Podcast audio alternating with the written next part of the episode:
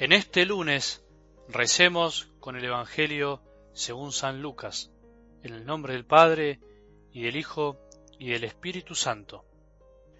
Levantando los ojos, Jesús vio unos ricos que ponían sus ofrendas en el tesoro del templo. Vio también a una viuda de condición muy humilde que ponía dos pequeñas monedas de cobre, y dijo, Les aseguro que esta pobre viuda ha dado más que nadie porque todos los demás dieron como ofrenda algo de lo que les sobraba, pero ella, de su indigencia, dio todo lo que tenía para vivir. Palabra del Señor.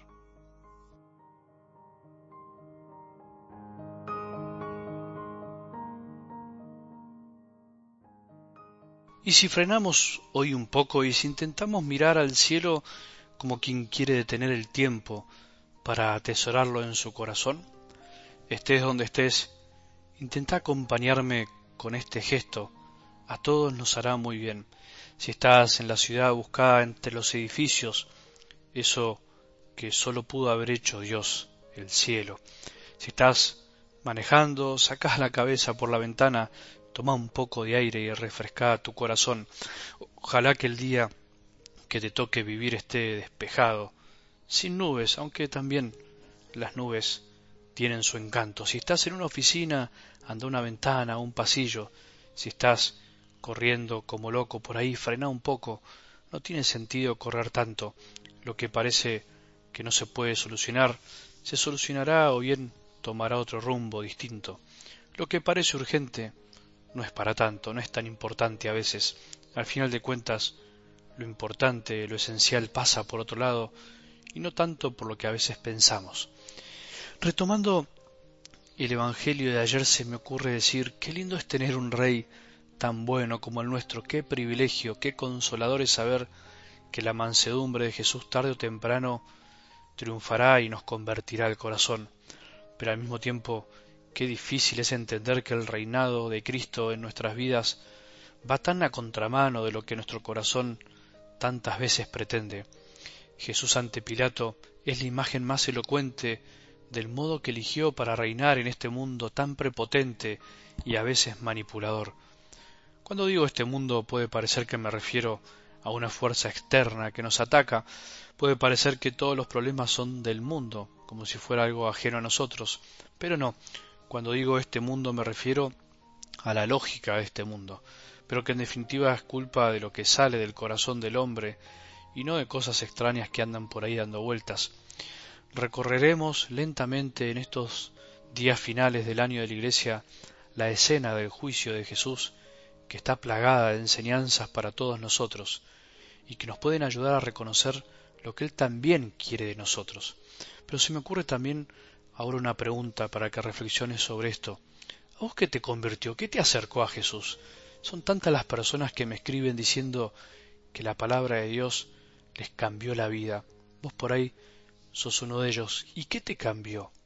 ¿Los gritos, la imposición, la condenación o el amor, la paciencia y la mansedumbre de un Dios tan bueno? Bueno, hagamos lo mismo con los demás. Solo la paciencia y el amor puede convertir los corazones. Muchas veces los que más sufren son los que más saben amar, o por lo menos conocen que para amar hay que entregarse, sacrificarse.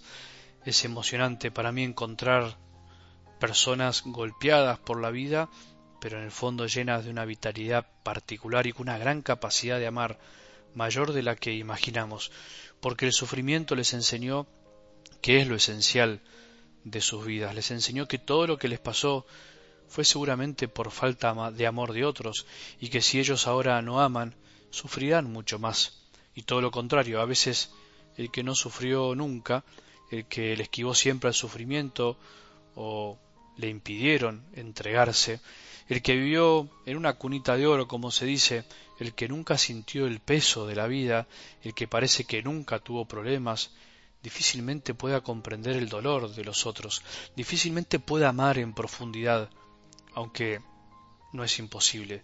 Por eso Jesús sufrió por nosotros y eligió el camino de la entrega y del amor para poder compadecerse de todos, para que ninguno sienta que Dios vino a pasarla bien a la tierra mientras a algunos les toca sufrir, o nos hizo cargo de nuestros sufrimientos. La viuda pobre de algo del Evangelio de hoy dio más que nadie. Es increíble la manera de contar de Jesús. Esa mujer dio siendo necesitada. Prefirió no acordarse de su hambre, de su sed, de su desnudez, de su enfermedad, de sus esclavitudes. No se miró a sí misma cuidando lo poco que tenía, sino que confió. Confió en que dando con el corazón nunca sería abandonada por el Padre. Esa es la lógica del que es generoso. Así piensa el que es generoso de corazón, en serio. Primero piensa en el otro, y no tanto en lo que necesita él. El generoso da sabiendo que nunca será abandonado, da sabiendo que todo lo que se da se multiplica y que, así como él pudo ser generoso, siempre habrá alguien generoso con él. Esa es la dinámica del amor. Eso hizo Jesús por nosotros. Eso es lo que quiere de vos y de mí. La más pobre dio más que todos los ricos. Evidentemente Jesús no sabe mucho de matemática, ya lo dijimos alguna vez. ¿Cómo es posible que alguien que dio menos en cantidad sea en realidad el que más dio? Él no sabe mucho ni le interesa tanto la matemática de este mundo. Por ahí lo que él mide y calcula pasa por otro lado, pasa por el corazón. Me inclino a pensar que él mira lo que a nosotros nos cuesta ver. Para Jesús, dar mucho no es directamente proporcional a dar con el corazón a dar todo y dar en cantidad puede ser compatible con dar todo. Una cosa extraña para nuestra mentalidad que a veces todo lo calcula, todo lo mide y lo cuenta pensando que la vida del corazón es pura matemática, donde siempre uno más uno es dos. Menos mal que las cosas del Padre no son así, si no estaríamos todos bastante complicados. La vida del corazón no es ciencia exacta, es ciencia, pero del espíritu va por otros carriles, y mientras nosotros queremos encasillar y encajonar todo en cálculos y números, incluso la salvación, Jesús se encarga de patear el tablero y enseñarnos un modo nuevo de ver la realidad, de ver las cosas.